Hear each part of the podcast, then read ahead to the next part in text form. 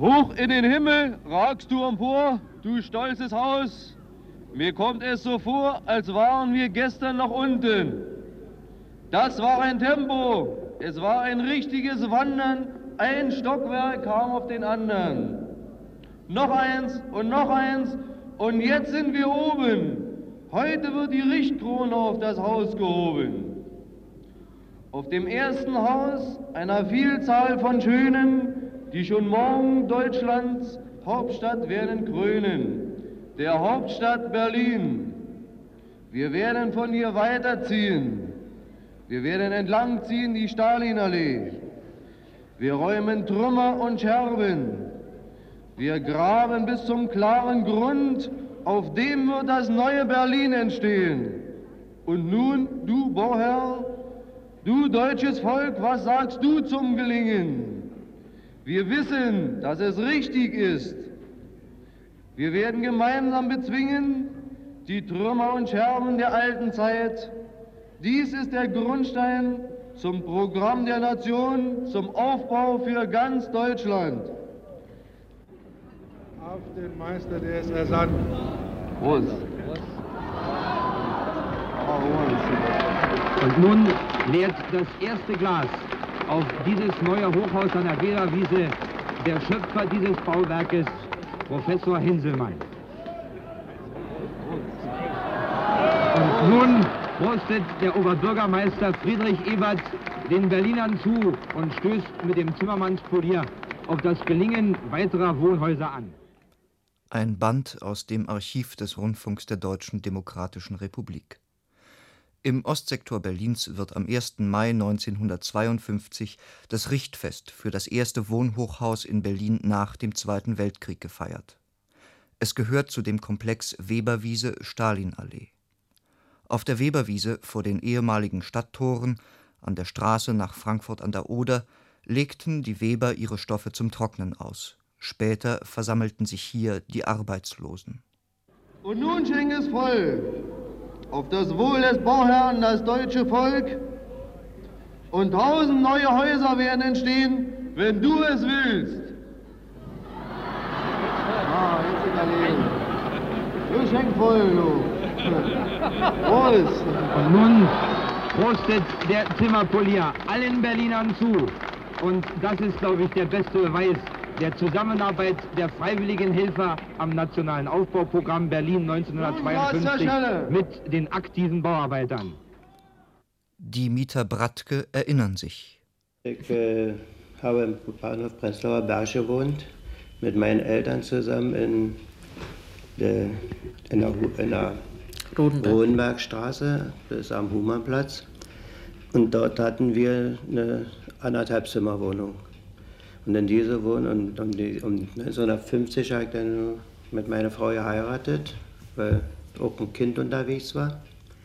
Und da hat dann, haben wir dann, mussten wir dann nur natürlich notgedrungen in das halbe Zimmer von 10 Quadratmeter, also nicht ganz 10 Quadratmeter, mit äh, unserer junge Familie da unser Quartier aufnehmen, weil die Wohnungsraum dann natürlich sehr begrenzt war. Man Wohnungsamt gehen war bald so gut wie sinnlos, eine Wohnung sich äh, geben zu lassen.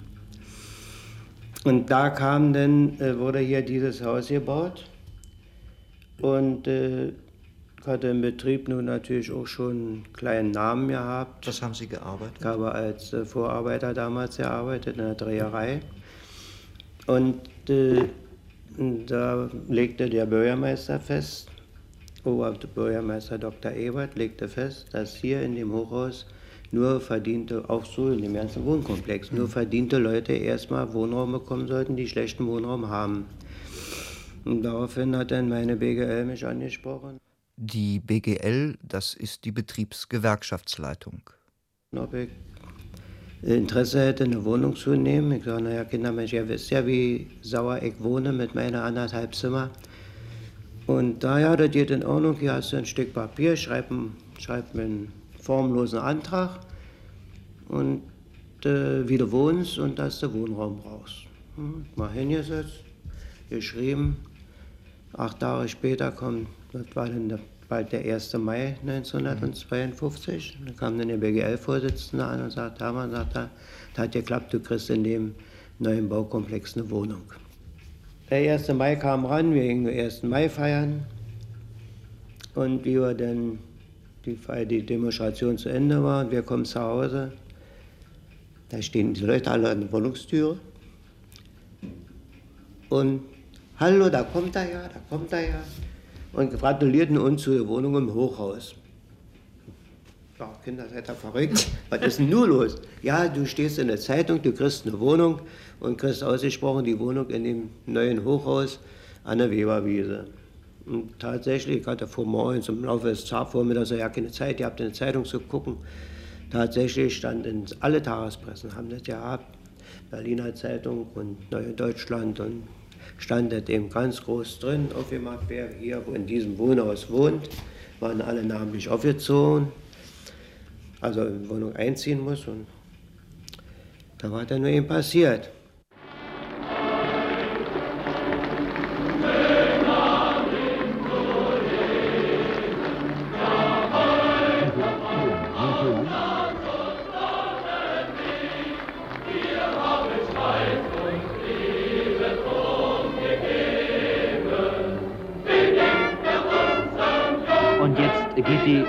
Krone, von vielen bunten Lampen erleuchtet, an der Front des Hochhauses empor. Stockwerk nach Stockwerk lässt sie unter sich. Vorbei schwebt sie an dem großen Spruchband, über dem die Bilder von Wilhelm Pieck, Otto Grotewohl und Walter Ulbricht zu sehen sind. Und jetzt hat sie ungefähr die Höhe des fünften oder sechsten Stockwerks erreicht. Wir können es schlecht erkennen. Aber nun ist sie oben. Und noch einmal klingt der Beifall der vielen tausenden Berliner auf. Und so wird sie nun grüßen, über Zonengrenzen hinweg, für alle Deutschen ein Symbol des friedlichen Aufbaus. Der Architekt Professor Hermann Henselmann erinnert sich.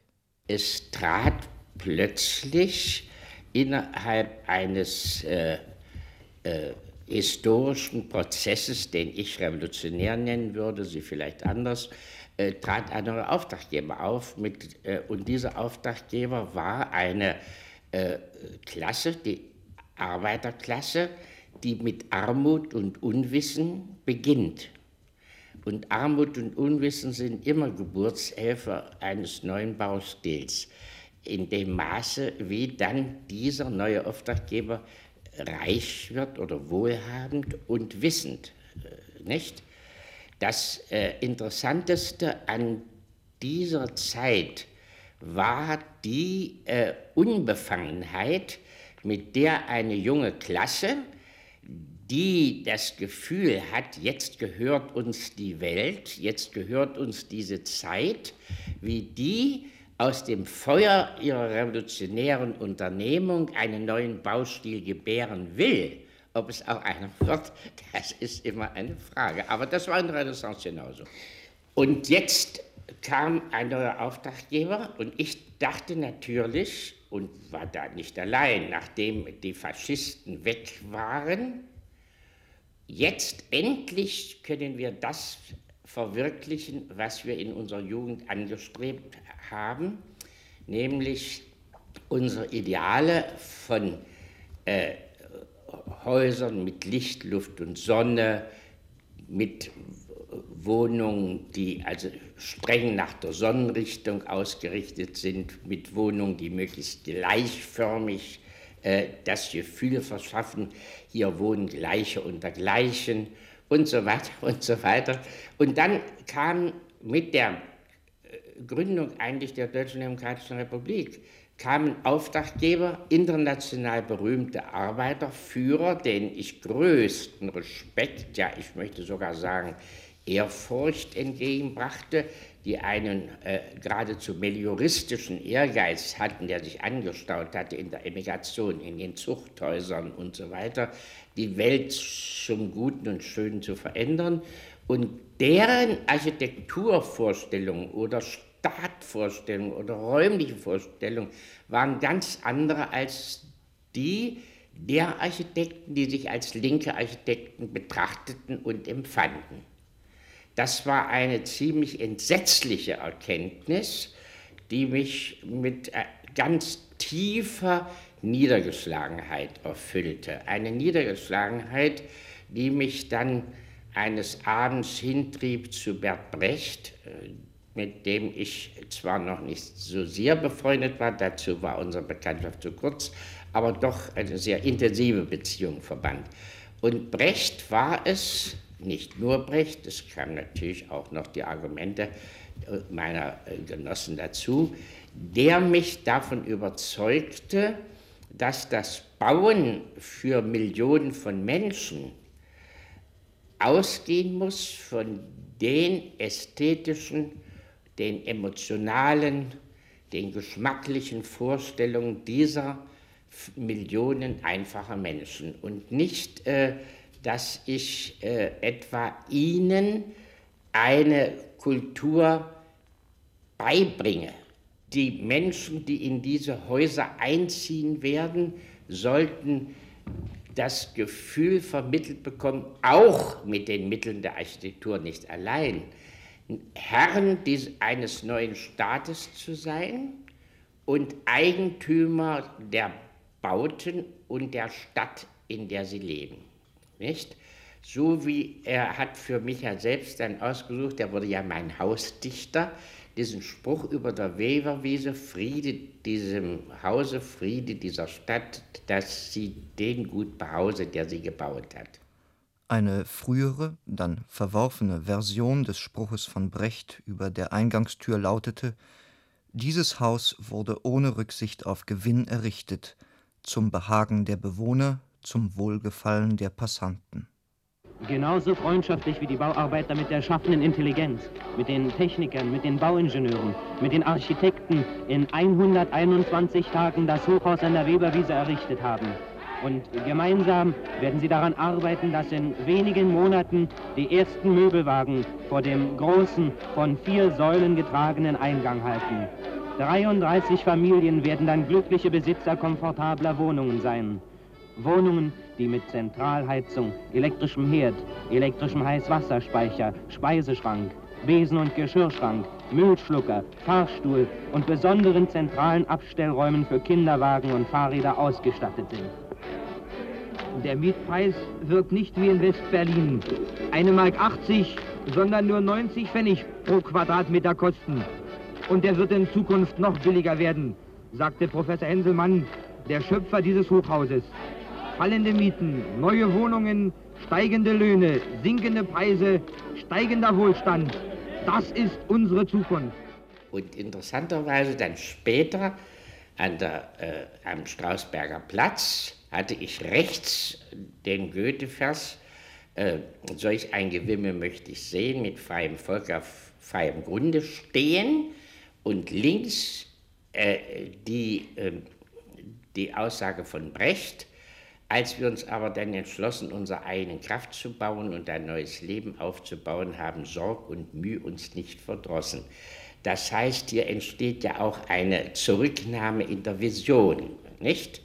Ich sage manchmal scherzhaft, Goethe sagt, mit freiem Volk auf freiem Grund zu stehen, reicht ja nicht aus. Die Leute wollen ja sich auch mal hinsetzen. Also es gibt da Ansprüche, die dann mit dem freien Volk und dem freien Grund entstehen. Und das wusste auch Brecht. Aber jedenfalls äh, war das eine dramatische Wende, ja, die in sich in meiner eigenen Brust vollzog. Wie ich überhaupt sagen möchte, um Kommunist zu sein, und ich denke, ich bin einer, das ist ein Begriff, der mich mit Stolz erfüllt allerdings. Nicht? Ich, aber ich äh, brauche mit 75 Jahren nicht zu fürchten, dass ich bei euch unter das Berufsverbot komme. Also, äh, dass man in einer revolutionären Periode, ganz gleich in welcher man lebt, nicht nur eine ökonomische, eine politische und eine kulturelle Revolution durchlebt, sondern auch eine psychische. Ich musste in mir einen völlig neuen Menschen gebären, um überhaupt in der Lage zu sein, diese Aufgabe zu schaffen.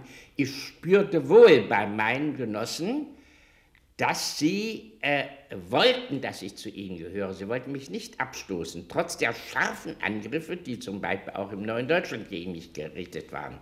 Und als ich dann äh, äh, wütend, voller Wut im Bauch, ja, diesen anderen Entwurf machte, denn ich hatte ja einen modernen Entwurf für die ganze Steinallee gemacht und nun für das Haus an der Weberwiese diesen Wettbewerb mitmachte, da sagte ich, na, wenn Sie das wollen, können Sie das auch haben.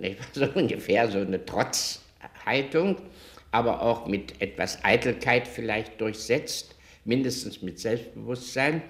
Da, äh, und da habe ich dann am nächsten Tag angerufen, mein Entwurf sei fertig. Und daraufhin, das, ich habe Jendretzky angerufen, das war damals der erste Sekretär der Bezirksleitung, und dann Herrnstadt, der Chefredakteur des Neuen Deutschland, der diesen unglaublichen Artikel gegen mich geschrieben hatte. Die beiden gingen mit mir zusammen zu Ulbricht und da war Stoff und alle versammelt. Und dann zeigte ich diesen Entwurf, die anderen waren inzwischen auch eingetroffen. Und dann sagte Ulbricht, den, gut, dann bauen wir ihn. Und da kam Stoff und äh, Jendretzky und so weiter auf mich zu, umarmten mich und küssten mich so, wie Brezhnev geküsst wird, wenn er auf dem Flughafen in äh, Schönefeld eintrifft und äh, freuten sich so ungeheuer, dass äh, ich also sozusagen äh, dort akzeptiert wurde, dass mich das innerlich sehr bewegt hat und gerührt hat. Nicht? Ich, ich habe mal etwas begriffen von dem, was man so Solidarität nennt. Nicht? Sie sprachen von den Emotionen des Auftraggebers, die mit berücksichtigt werden müssten. Was ist denn nun da drin und was führte also auch zum Erfolg dieses Hauses, dieses also Entwurfs? Der Auftraggeber hat ja nicht diese Emotionen gehabt. Ich spreche mit dem, von den führenden Revolutionären.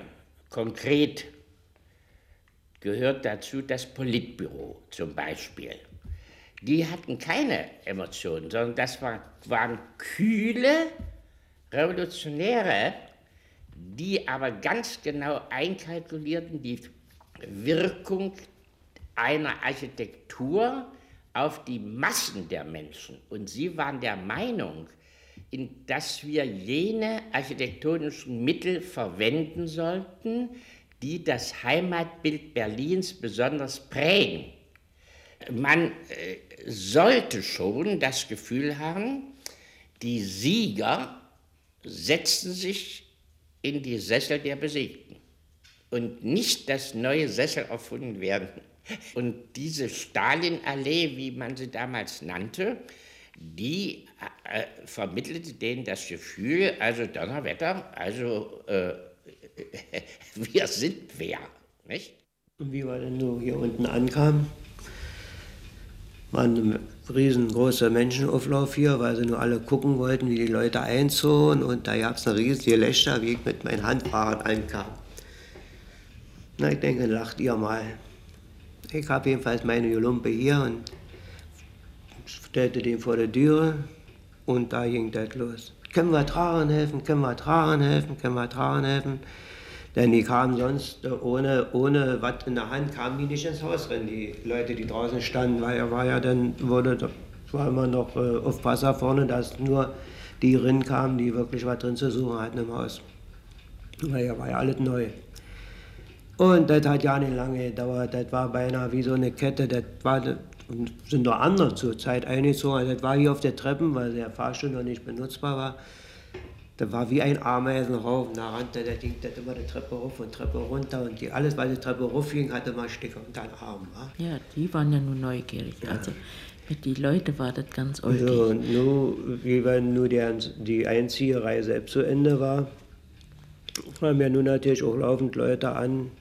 Also so viele Bekannte, wie da wieder mit immer aufkreuzten, war ich schon mal ja seit Leben lang nicht mehr gesehen hatte, die waren mit immer da, ach, wohnst du hier in der Haus, können wir nicht mal raufkommen, können wir nicht mal die Wohnung sehen. Und auch Fremde kamen. Aber wir haben das auch wirklich fertiggebracht, dass äh, wir angesprochen wurden denn von irgendwelcher Organisation. Äh, Kinder, habt ihr mal nicht mal Sonntagszeit, können wir denn nicht mal mit einer größeren Gruppe kommen und mal das Haus besichtigen und so, auch so aus der DDR, so ja aus Westberlin sind sie gekommen. Dann haben wir so manchen Sonntag über 5000 Besucher hier durchs Haus geschickt. Wir sind nur gerade Zeit hatte, hat mal seine Wohnung gezeigt, mal der seine Wohnung gezeigt, mal der andere seine Wohnung gezeigt.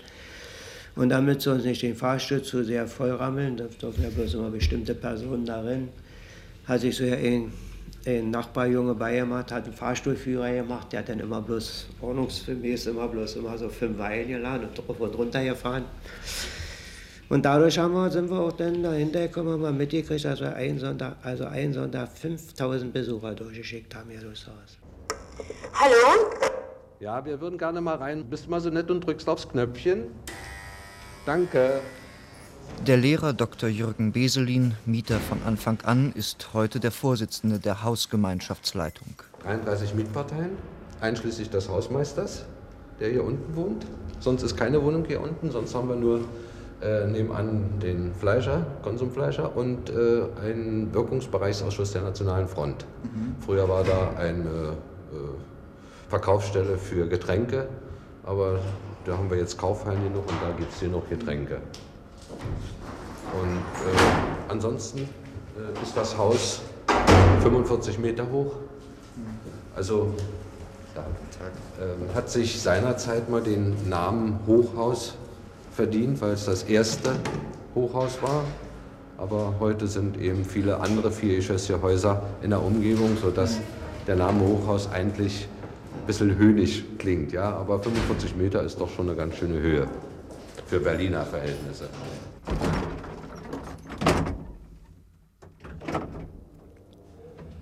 Mit dem Aufzug sind es acht Stockwerke bis zum Dachgarten, eine weitere Attraktion des Hauses. Die Fenster dort werden gerade erneuert. Das Haus muss in seinem baulichen Charakter erhalten bleiben, es steht unter Denkmalsschutz. Dem fast quadratischen Grundriss entspricht die Lage der Wohnungen, vier auf jedem Stockwerk, um das Treppenhaus herum angeordnet. Die Fassade des Hauses ist längs gegliedert, keine Balkons, dafür hohe Fenster. Der gläserne Dachgarten ist etwas zurückversetzt. Das ist ein Kunstgriff aus der Kaufhausarchitektur, der beim Betrachter Höhe suggeriert.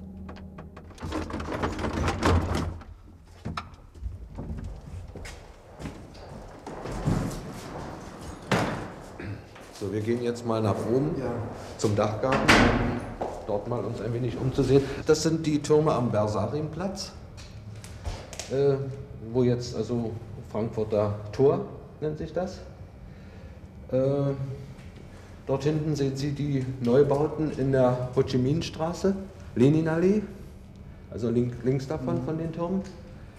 Äh, bei gutem Wetter kann man bis rüber sehen, Entschuldigung kann man rübersehen bis zu den Mückelbergen. Ja. Ja, den neuen Mückelturm, den wir haben.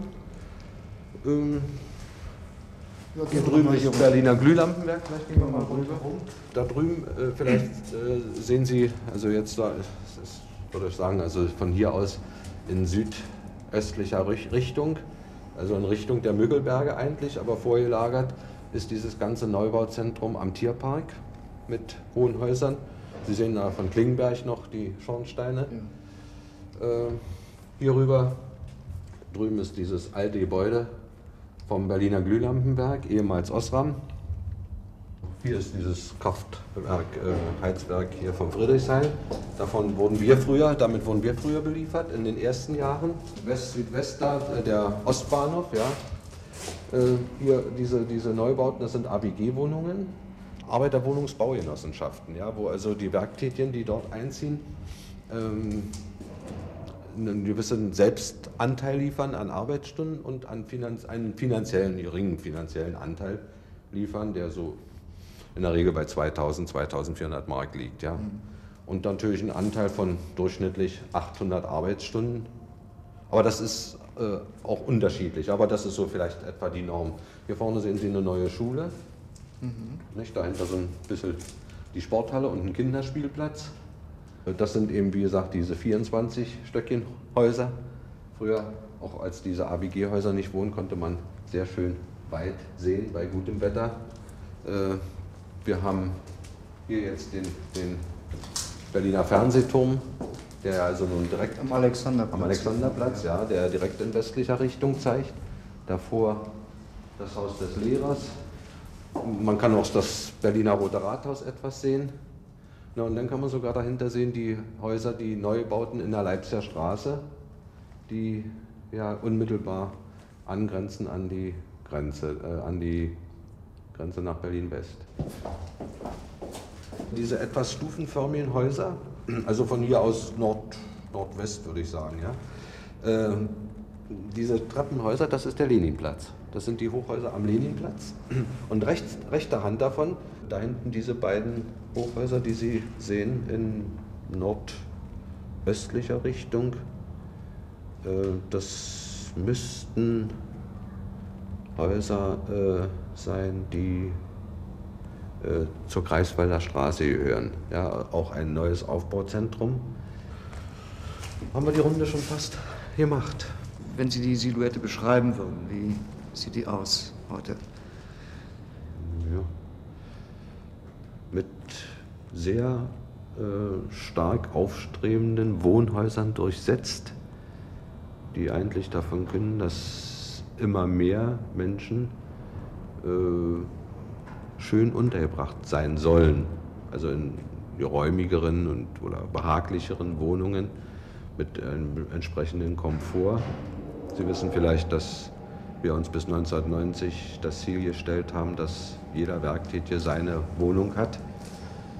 Äh, noch haben wir einen Bedarf äh, an Wohnungen, die letzt, nicht zuletzt die äh, nun wieder anwachsenden Geburtenziffern zeugen vielleicht auch davon, nicht nur von sozialpolitischen Maßnahmen, sondern auch davon, dass die Wohnverhältnisse der Menschen sich verbessert haben.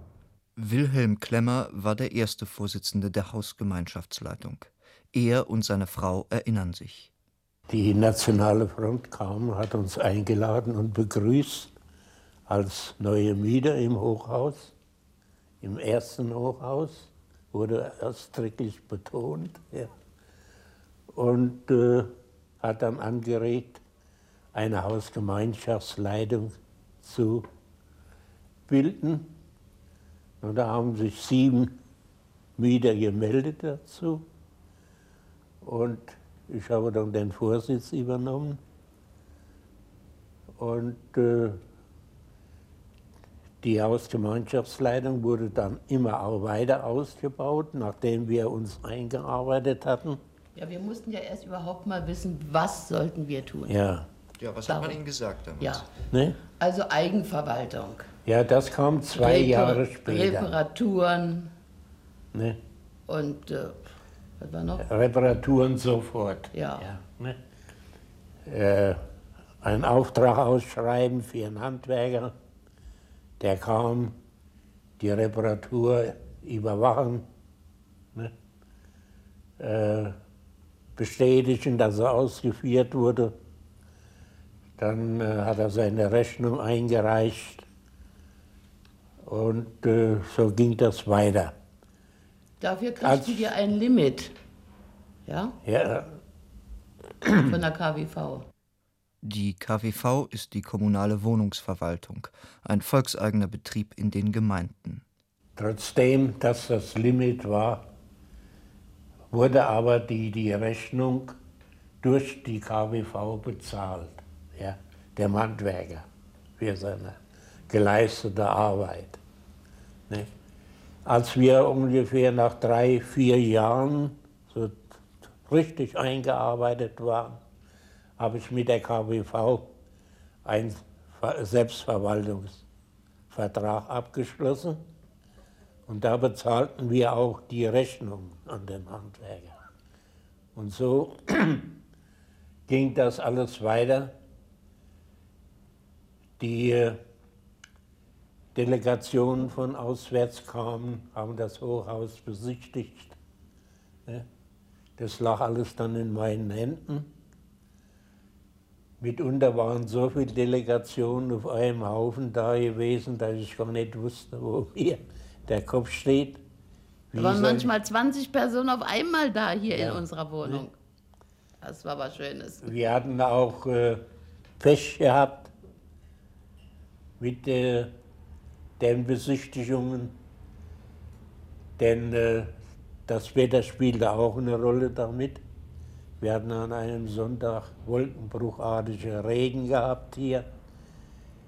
Die äh, Delegation, die kam aus Bonn, Köln Und das äh, war ja besonders ehrenhaft gewesen, diese Menschen das Hochhaus zu zeigen, aber sie kamen nicht aus dem Omnibus raus. Da sind wir weitergefahren bis nach äh, dem Kultursaal von der Knorrbremse. Da habe ich nun den, der Delegation einen Überblick gegeben, wie wir dazu gekommen sind zur Wohnung. Die Miete wurde teilweise angezweifelt, bis ich meine Mietquittung aus der Tasche rausnahm und so zur Einsicht präsentierte. Dann wurde das geglaubt, aber das ist ja unmöglich. Bei uns kostet ja schon so eine Wohnung 300 Mark. Die Miete für die knapp 100 Quadratmeter großen Wohnungen ist mit 86 Mark und 50 seit dem Einzug 1952 konstant geblieben. Nachdem wir ein Jahr die Wohnung inne hatten und so ein kleines Zusammensein veranstaltet hatten, da haben wir zehn Mieter vom Hochhaus Innsbrucker Platz eingeladen,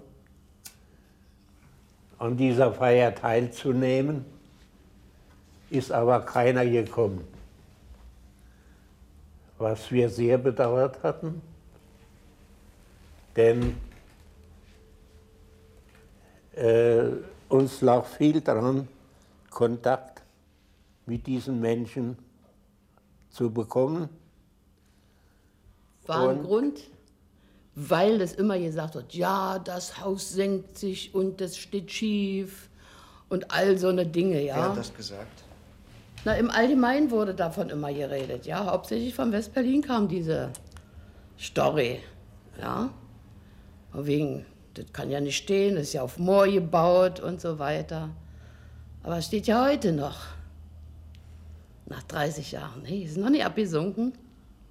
Die Westberliner, die hier immer gekommen sind, haben gesagt, ach, das Haus steht schief und es reißt und es sinkt und auch alles so ein... Gewiss hatten wir auch Schäden gehabt im Haus, außen, an der Außenfront, ja, durch die Verkleidung des Hauses. Ne? Das ist aber erst die später Abgefallen, gekommen. die Fliesen, teilweise auch äh, durch Risse, wo das Schneewasser, das Schmelzwasser eingedrungen ist und dann wieder Frost drauf. Das hat die Platten abgedrängt, ja, sind sie abgefallen. Ne? Sodass ich einmal einen Anruf bekam vom Oberbürgermeister, sag mal, was ist im Hochhaus wohl? Eben haben sie in, in, in West-Berlin durchgegeben, äh, äh das Hochhaus ist eingestürzt. da war hier hinten waren oben so am Sims ungefähr so zehn Kacheln abgefallen. Ja? Ne? Da stand das Kohlenauto noch unten und da hat am Chassis von dem LKW einige kleine Schäden gegeben dabei.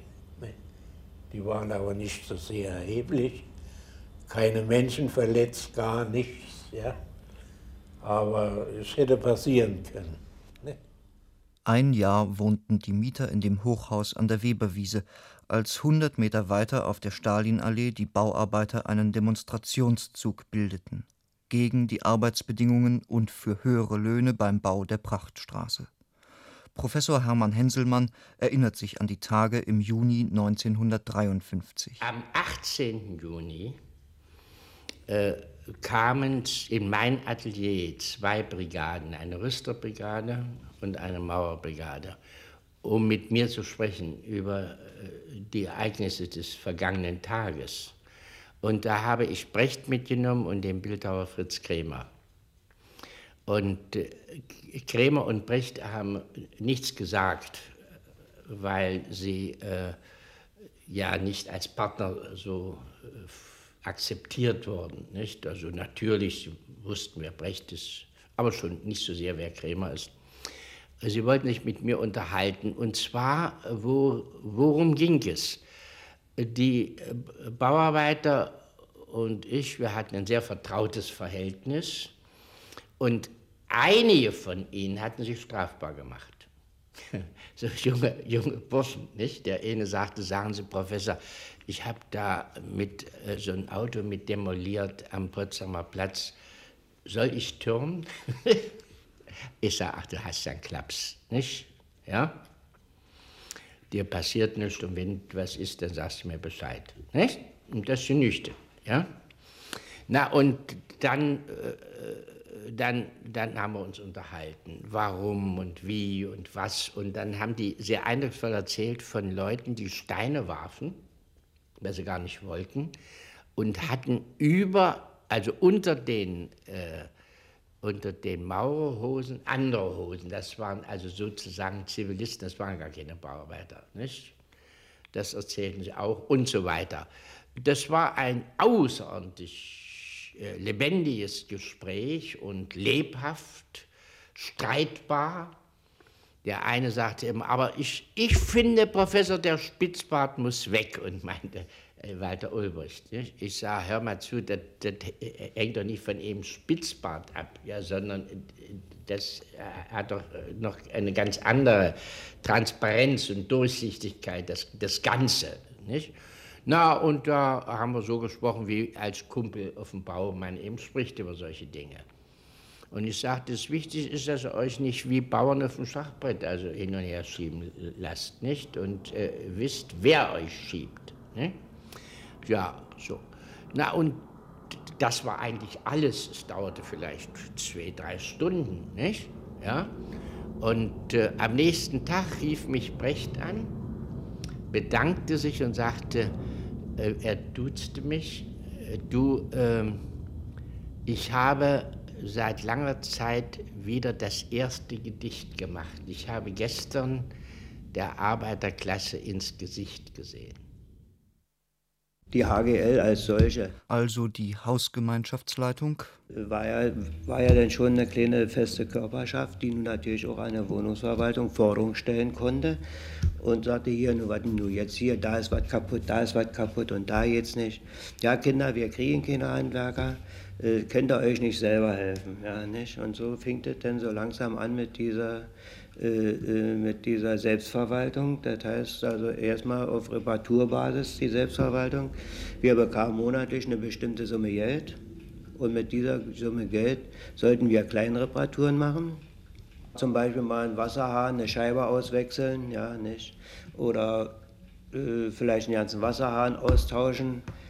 Wir haben nur noch andere elektrische Geräte hier im Haus, die also war Sachen, wo dann tatsächlich, oder mal hier, wie gesagt, ein Türschloss zu machen oder äh, eben solche Sachen, äh, die, wo die teurer waren, wenn sehr teuer waren, wenn Handwerker kommen musste, weil ja die Wehezeit dabei war. Auch diese kleinen Reparaturen fallen unter den Begriff volkswirtschaftliche Masseninitiative. Was darunter zu verstehen ist, erklärt Dr. Beselin, der Vorsitzende der Hausgemeinschaftsleitung des Hochhauses an der Weberwiese. Volkswirtschaftliche Masseninitiative ist all das, was die Bewohner von Häusern, äh, Gemeinden oder Städten äh, zur Werterhaltung, zur Renovierung äh, ausführen, selbstständig ausführen mit eigener Initiative. Das heißt also etwas, was dem Einzelnen hilft, aber auch insgesamt unserer Volkswirtschaft, dass bestimmte Dinge schön gemacht werden, repariert werden und so weiter. Also wenn wir das beziehen auf unser Haus, alle äh, das Streichen der Fenster, ja, das wird dem sozusagen Hauslimit, äh, einem Hauskonto äh, zu 50 Prozent zugute geschrieben. Das heißt also 50 Prozent der sonst äh, zu zahlenden Arbeitsstunden. Also wenn das sonst ein Handwerker machen würde. Ja, Genau Nicht? so. Ja, ein Handwerker müsste 100% bekommen. Mhm. Wir bekommen 50% für das Haus. Mhm. Nicht der Einzelne, sondern für die Hausgemeinschaft. Damit können wir also bestimmte Dinge ja bestreiten. Äh, das Renovieren der eigenen Wohnung, wenn man es selber macht, also nicht die Handwerker in Anspruch nimmt, wird ebenfalls dafür gerechnet. Und äh, naja, wie gesagt, wir kommen im Jahr im Haus so auf durchschnittlich ja, zwischen 1000 und 2000 Mark, die wir auf diese Weise einnehmen. Sie haben da ja auch so ein Hauskontobuch. Was Ja. steht denn da so alles drin? Naja, also da steht drin, was wir einnehmen auf der einen Seite und auf der anderen Seite eben, was wir ausgeben. Also äh, die Einnahmen sind eben das Erarbeitete, die 50 Prozent und was wir ausgeben. Das äh, sind also bestimmte Werkzeuge, das sind Können Sie das mal ein bisschen detaillieren? Wir haben im vorigen Jahr 1880 Mark einbekommen. Äh, Das haben wir zunächst einmal unserem Konto zugeführt, aber äh, wir haben also jetzt in 6500 Mark auf unserem Konto. Ähm, Davon werden, wie gesagt, bestimmte Dinge, die für das Haus wichtig sind, wo die Mieter der Meinung sind, das müsste man unbedingt fürs Haus haben, angeschafft. Wir haben also ein Werk, äh, eine Werkstatt unten im Keller, wo wir bestimmte Dinge ausführen können. Da haben wir auch eine ganze Reihe von Werkzeugen, Spezialwerkzeugen. Äh, Wir haben äh, Stühle gekauft und verschiedene andere Sachen, weil das für die Mieter des Hauses wichtig ist. Aber wir geben auch äh, Gelder aus, zum Beispiel für runde Geburtstage, insbesondere also für die 60, 65, 70, 80-jährigen Mieter des Hauses, für Hochzeiten, die im Hause stattfinden, falls es notwendig ist, auch für Geburten. Das ist ja seltener geworden jetzt bei uns. Nur äh, betrifft ja nur die Mieter, die neu einziehen. Äh, wir unterstützen zum Beispiel Kinder, die die Jugendweihe erhalten. Da haben wir noch einige, äh, die also dann irgendein Geschenk bekommen. Die Mieter des Hauses waren gerade gestern mit einem solchen jungen Mädchen unterwegs und haben paar Schuhe gekauft für die Jugendweihe. Und das weist also hier meine Kladde aus, dass, äh, im, äh, wie wir diese Gelder nutzen. Und dieses äh, kaputte Eimerschlösschen ist nur drin im Schloss und das schraube ich nur raus. Das ist an und für sich als Reparatur schon ein bisschen ziemlich einfach, weil ich hier keinen Teil machen muss. Dieses Eimerschlösschen ist ein, ist ein Artikel für sich, der gekauft werden kann. Bloß leider bei uns in, der, in unsere Geschäfte sind die Dinger nicht zu haben. Auch auf die Stützpunkte schwer. Wir sind bei uns in unserem Haus sind ja nur in der damaligen Zeit praktisch Altbauschlösser eingebaut worden. Und die Altbauschlösser, die sind, haben hier rüber, war da eine Kastengröße von 18 cm. Und in den Neubauten, die man nun macht, ist man dann runtergegangen auf andere Schlossgrößen. Dieses Schloss habe ich selber mal gekauft hier für, für einen Liter. Da hatte das Schloss neu 13 Mark gekostet. Ja, nee. Aber wenn ich das nur jetzt hier repariere, ja, das Schlösschen kostet 7 Mark oder 7 Mark 50 rundgerechnet im Geschäft. Wenn ich es natürlich im über Stützpunkt kaufe, dann bezahle ich nichts. Aber bloß das sinnlos im Stützpunkt da die Dinger zu suchen, das gibt es da nicht. Und äh, meine Ende Arbeit ist ungefähr äh, ein, wie ich schon sagte, ein, eine Stunde, anderthalb Stunden bis zu drei Stunden. Und da kommt dann ungefähr eine Rechnung, eine Handwerkerrechnung von äh, 8 Mark, 10 Mark so raus, ja. Ne? Die kriege, die wird vergütet von der Wohnungsverwaltung. Nicht mit unseren, natürlich auf beide Teile. Ein Teil das Aufbauwerk und das ein Teil das, die, äh, ne? Aber das kommen niemals die Einkaufspreise vom ganzen Schloss raus. Das heißt, äh, wir sagen, da ist kein Gewinn drin. So, ne? Und jetzt kann ich eine Schließprobe machen. Ob nur auch wirklich das Schloss so arbeitsfähig ist.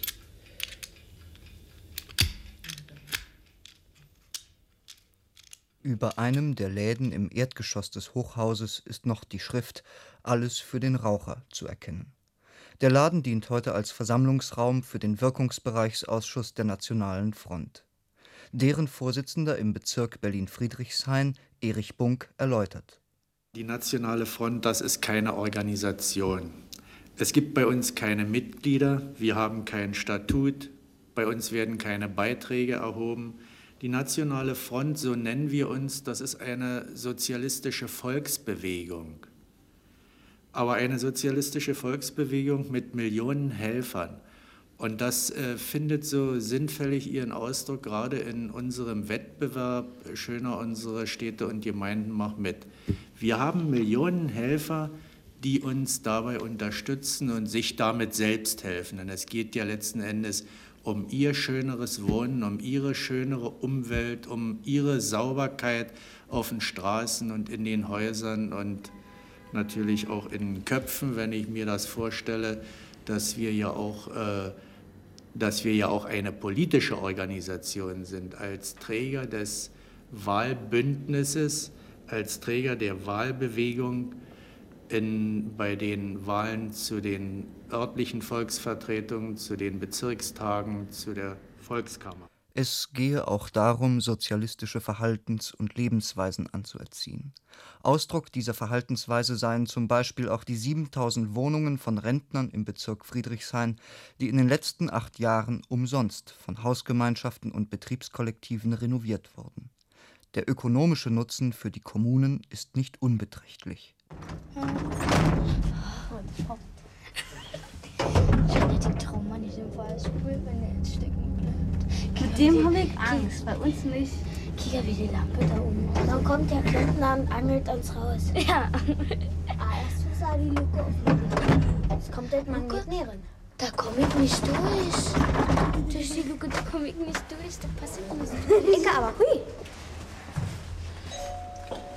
Von Zeit zu Zeit ziehen Kinder mit Einkaufstüten und Kartons durch die Häuser, um Altstoffe zu sammeln. Begehrt ist alles aus Glas und Papier. Sind ganz schön groß, war für die ersten Neubauten. Für den ersten, für das erste Haus ganz schön groß. So, hier ist noch was. Ich habe leider kein Behältnis mehr. Das ist aber in letzter Zeit aber fleißig. Und was macht er dann mit dem Erlös? Hm, Für Solidarität. Oh, das ist aber sehr schön. Na, wünsche ich euch noch viel Erfolg. Sammeln Danke. Wiedersehen. Wiedersehen. Wissen Sie, die Anforderungen, die wir heute an das sozialistische Leben und Wohnen stellen, die wachsen ja ständig. Und wir sind uns darüber im Klaren, dass die Stadt ohne die Hilfe der Bürger dabei nicht mehr auskommt. Wir führen derartige Arbeiten eigentlich durch seit 1952. Da wurde damals das sogenannte Aufbauwerk verkündet, das nationale Aufbauwerk.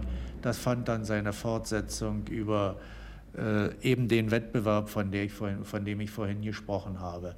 Und wir haben seit 1952 eigentlich eine Wertschaffung erreicht äh, auf diesen Arbeitsgebieten, bei den Wohnraumreparaturen, bei der Rentnerwohnung, beim Ausbau von Wohnungen. Wir haben im Übrigen nebenbei bemerkt, in diesen ganzen Jahren nahezu 5700 alte Wohnungen um und ausgebaut oder modernisiert. Wir haben dabei einen Wert erreicht von 305,5 Millionen. In diesem In diesen ganzen Jahren, ja. Allein im vergangenen Jahr ein Wert von 33, etwas über 33 Millionen, 33 Millionen und 12.000 Mark. Und davon über 50 Prozent wollen wir erzielen bei der Wohnraumwerterhaltung, weil wir dieser Frage eben eine außerordentliche Bedeutung beimessen, dass die Wohnungen gut instand gesetzt werden sollen. Da sollen die Dächer dicht sein, die Öfen sollen ziehen, da sollen die Türen verschließbar sein und der Fußboden in Ordnung. Und natürlich innen äh, soll die Sache auch äh, individuell ein solches Aussehen erhalten, wie zum Beispiel bei den Rentnern, dass sich unsere älteren Bürger auf ihre in ihren letzten Jahren darin wohlfühlen. Wir beschäftigen uns zum Beispiel auch sehr viel mit der Verbesserung unseres Wohngrüns. Ja? Und ich kann Ihnen sagen, wir haben im vergangenen Jahr hier im Stadtbezirk 800 neue Bäume gepflanzt. Wir haben äh, 5000 Stück Sträucher gepflanzt. Und das sind eigentlich äh, ganz schöne Größen. Wir haben dabei durch unsere Bürger wurde insgesamt eine Fläche von 615.000 Quadratmetern hier im Stadtbezirk in Ordnung gehalten. Wir hatten also im vorigen Jahr hier ein großes Jugendfest in Berlin. Wir wurden hier unmittelbar äh, um unser Hochhaus herum versorgt. Und was nicht genügend da war, waren entsprechende Container für die Abfälle, die ja bei der Nacht der Verpflegungsaufnahme dann zurückblieben. Also wurden sie erstmal bloß abgelegt. Und also sprich die, Pappbecher. Und ja, so ja, zum Trinkbecher und, mhm. und auch, auch äh, Folie und so weiter und so fort. Kaum, dass die Jugendlichen abgezogen waren, haben sich Mieter zusammengefunden mit Schippen, Spaten und so weiter, haben sich Container geholt oder Müllkästen aus der Umgebung und haben die äh, Weberwiese wieder sauber gemacht. Ja, das ist so, da hat keiner sie aufgefordert, das hat ihnen einfach selber nicht gefallen, im Schmutz zu leben. Also haben sie es gemacht, dass die Jugendlichen, die ja also nun äh, eigentlich wenig Schlaf hatten in den Tagen, das nicht machen konnten, war in dem Augenblick mal klar. Ansonsten räumen wir den Jugendlichen den Dreck nicht weg, aber in dem Fall haben wir das mal gemacht, weil wir selber unser Umfeld sauber haben wollten. Die Nationale Front ist ja nicht der einzigste, der äh, sich damit beschäftigt, Wohnungen in Ordnung zu halten oder die Aufgaben zu lösen, die ich vorhin genannt habe. Wir sind der Auffassung, dass die Hauptverantwortung bei dieser Geschichte trägt natürlich der Hauswirt. Das ist bei uns nicht anders wie überall äh, auf der ganzen Welt. Ja? Was wir machen, das ist eine wirkungsvolle Ergänzung, vielleicht unter dem Begriff zusammengefasst, wir machen das, damit es schneller geht, damit es schneller besser wird. Ja? Ich meine, das ist mit den Handwerkern, ist das heutzutage so, äh, der Bedarf ist groß, die Schäden sind groß, die in den letzten Jahren entstanden sind. Und äh, der Wohnungsbestand hier im Stadtbezirk ist ja vorwiegend, ich muss Ihnen das sagen, vorwiegend ältere Häuser, ja, aber wir kommen mit der normalen Handwerkerkapazität nicht aus und deswegen sind wir eben auf jede Hand, die hier hilft, ja, freiwillig mithilft, auch bezahlt mithilft, äh, sind wir eben sehr dankbar.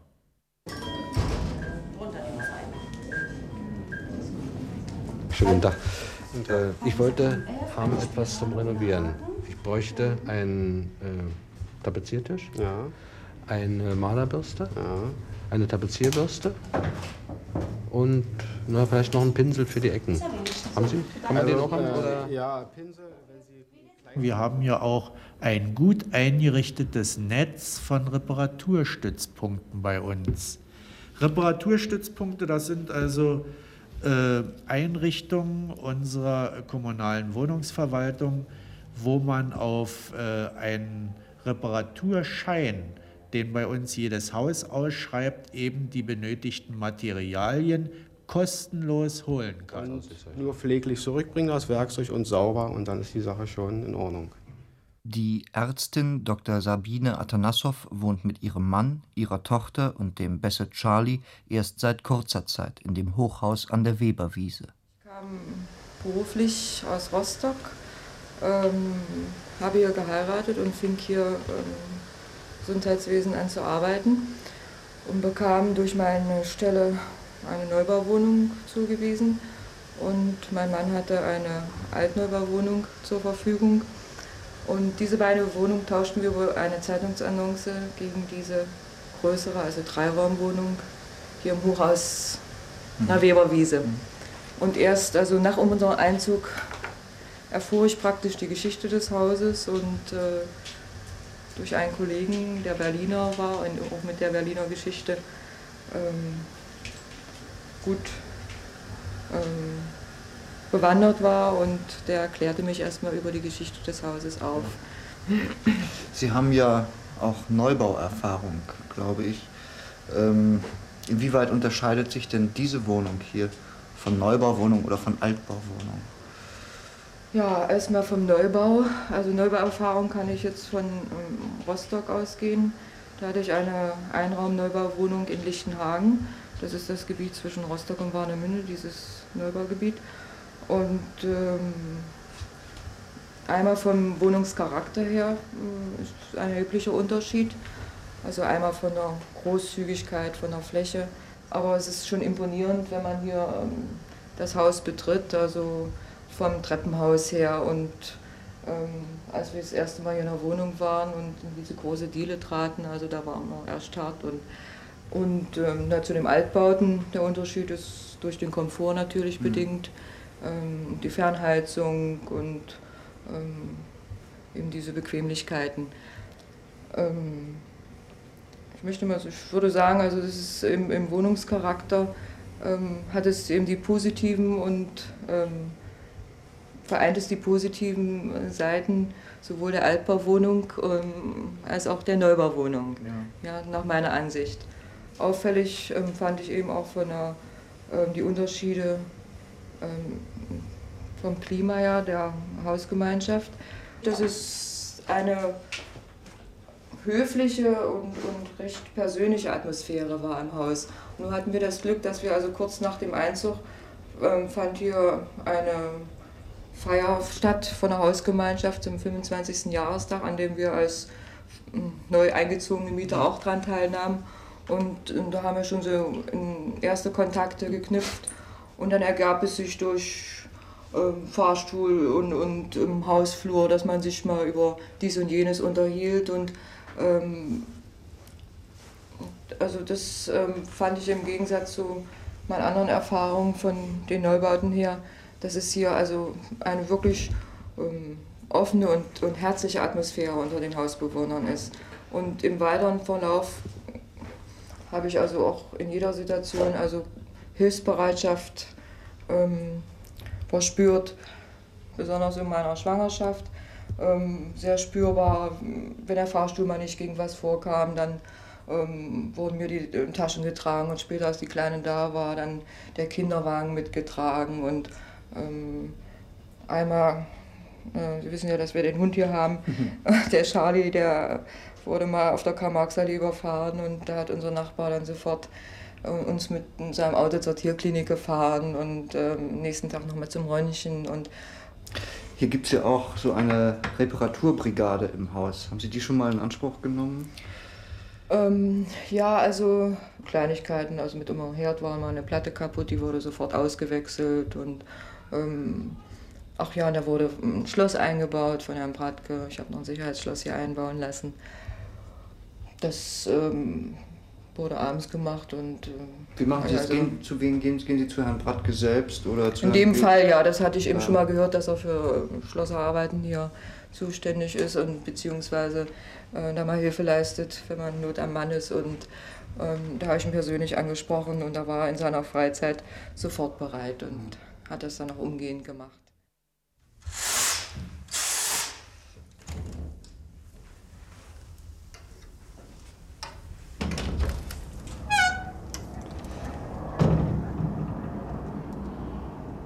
Im Sommer, wenn ich mal frei habe, morgens, da ich, bin ich runtergegangen, habe mich auf die Bank gesetzt. Da scheint die Sonne so schön hin. Hier gibt es viele Bänke, wie Sie sehen können. Dann ist der Springbrunnen meistens in der Mitte an. Das ist so ein leises Plätschern.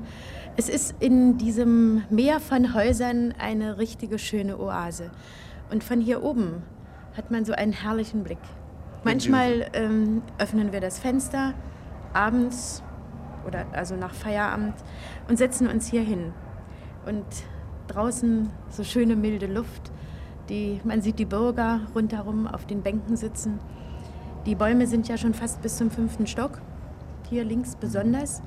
Und dann so im Frühling alles voller Blüte. Und da drüben in der Mitte steht ein Baum mit herrlichen Blüten. Magnolienbaum oder so, ich kann das nicht genau sagen. Also es ist ein wunderschöner Anblick und gibt viel Freude. So. Ich sage, ich habe mal erlebt, äh, gut, die Weberwiese soll nicht betreten werden, nicht? aber da lag ein Pärchen mitten auf der Weberwiese um die Mittagszeit auf einer Decke im Bikini und im Badeanzug und sonnten sich. Da konnte ich nicht anders als schmunzeln. Da kann man doch, da kann man doch nichts gegen haben. Das ist irgend so eine ganz bestimmte Romantik, die hier diese Weberwiese ausstrahlt. Ja, da haben wir dann viel gesessen. Und dann natürlich dann auch äh, die Familien aus der Nachbarschaft zusammengefunden und meistens immer so die Familien. Ach so, manchen Abend Kinder. haben wir unten gesessen, so die, die Mieter so zusammen. Wurden Kasten Bier hingestellt. Die Männer haben eine Flasche Bier getrunken und wir Frauen haben uns dann erzählt und gemacht. Hier unten auf die Bänke, die hier noch so sind, haben wir dann gesessen. Fernsehen Ach, war das damals war so noch in herrlich. den Kinderschuhe. Ne? Jetzt die Jetzt nicht mehr, weil das, das geht alles jetzt schon auseinander. Jeder hat jetzt meistens ein Grundstück. So fängt es nun schon mal an. Da fährt nur jeder Freitag, wenn die Arbeit zu Ende ist, geht's raus und Sonntagabend kommen wir wieder nach Hause.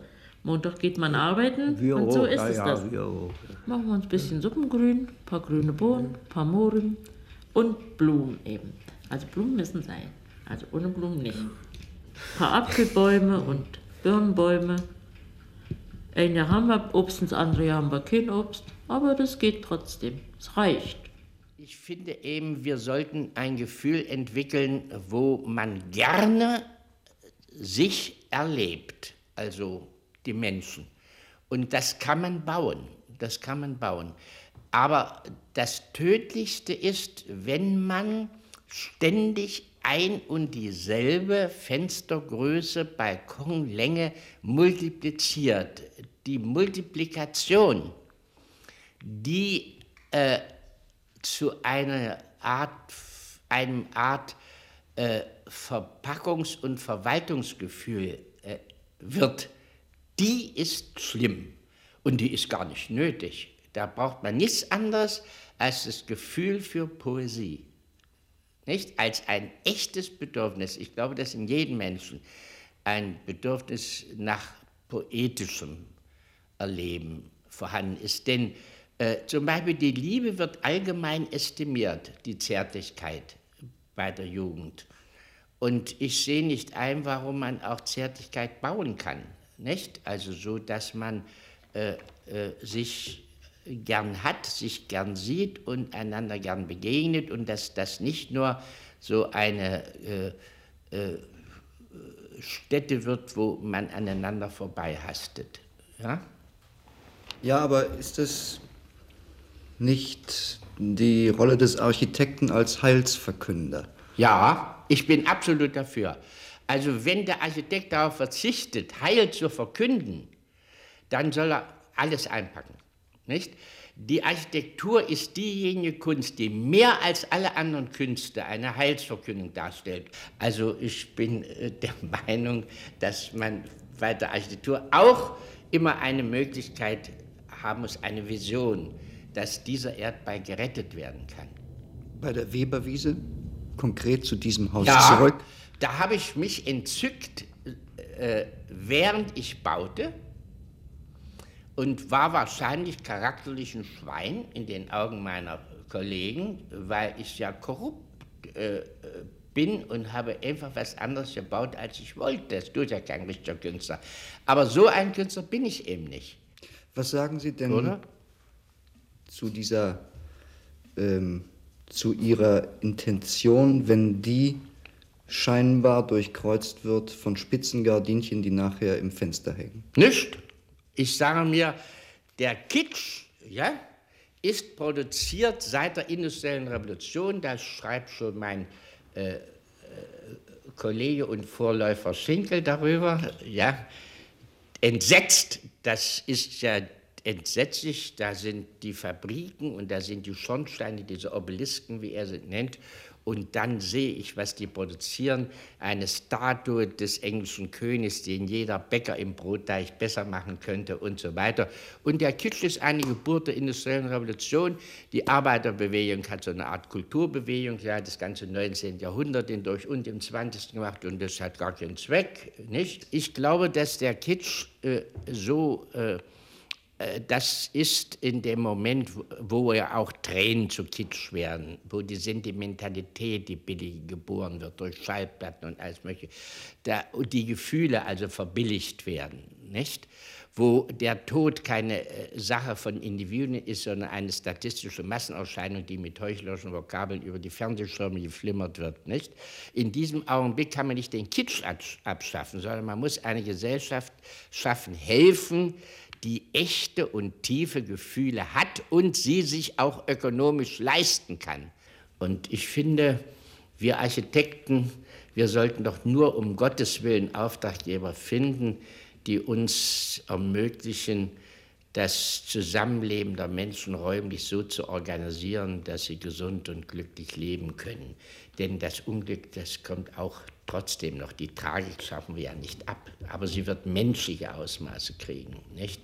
Und nicht Wohnungen, wo also die Menschen so eng aufeinander leben, dass sie einfach aggressiv werden und so nicht und so weiter. Und das schafft auch der Sozialismus nicht. Wir sind nicht in der Lage, jetzt schon Wohnungen zu bauen, die sozialistisch sind, damit das klar ist. Wir machen, bauen keine sozialistischen Wohnungen. Wir bauen Wohnungen im Sozialismus, ich sage das immer wieder, und vermieten sie auch unter sozialistischen Produktionsverhältnissen.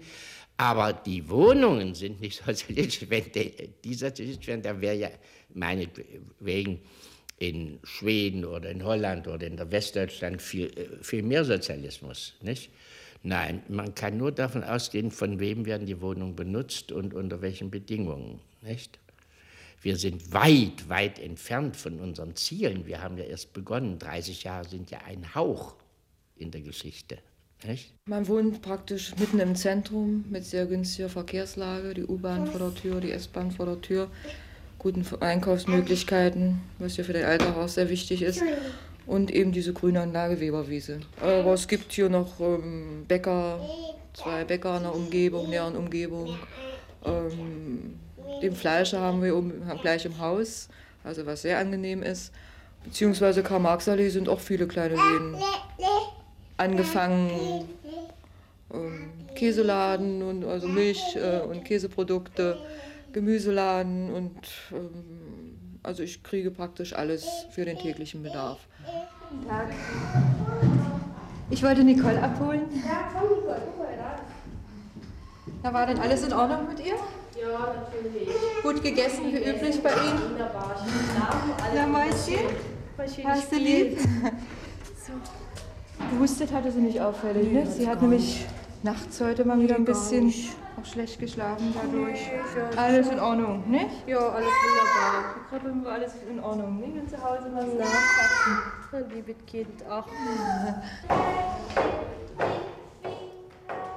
Meine Tochter geht seit dem ersten Lebensjahr in eine Krippe. Also das andere Möglichkeit gibt es gar nicht. Und, und ich muss ehrlich sagen, also das Mutterjahr war schön zu Hause, aber für die Dauer wäre das nicht befriedigend für mich. Also seit Oktober geht sie praktisch hier in unserem Haus in die Krippe und das ist natürlich sehr bequem. Erstmal für die Kleine sehr, sehr gut, sie kann länger morgens schlafen und, und für mich eben auch eine große Zeitersparung, Sparnis, beziehungsweise für meinen Mann, der sie immer morgens wegbringt. Deine Jacke, Nicole, du zeig mal, wo ist deine Jacke? Nun hol mal schnell, komm.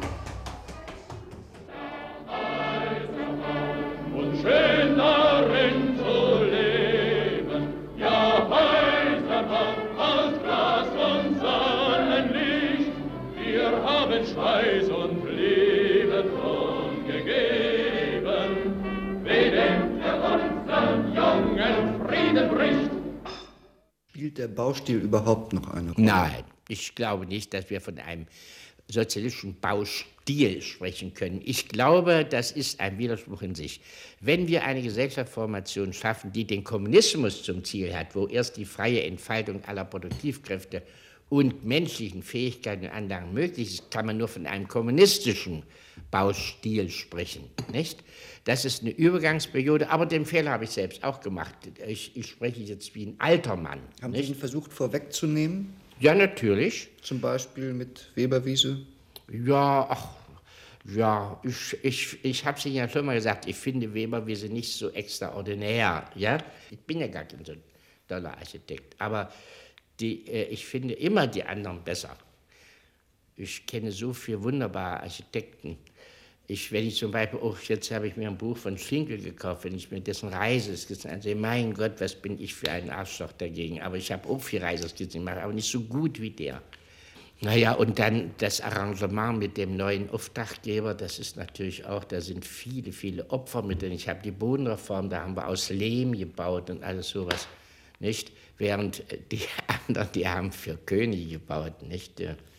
Ich baue ja äh, für die Leute, die kein Geld haben. Nicht? Und das ist die Bewegung, unser Ahnvater ist Morris. Morris, der große Engländer, der gesagt hat, der also diese waghalsige Idee hatte, das Proletariat zum Auftraggeber zu machen und sagte, entweder werden alle an unserer Kultur teilhaben oder niemand. Sie haben vorhin davon gesprochen, für Könige zu bauen, alle Möglichkeiten zu ja, haben. Ja. Hat man die ihnen nicht gegeben, bei der Weberwiese zum Beispiel? Spielte die Geld, Könige dachten, dass sie sie mir geben. Spielte Geld eine Rolle? Nein.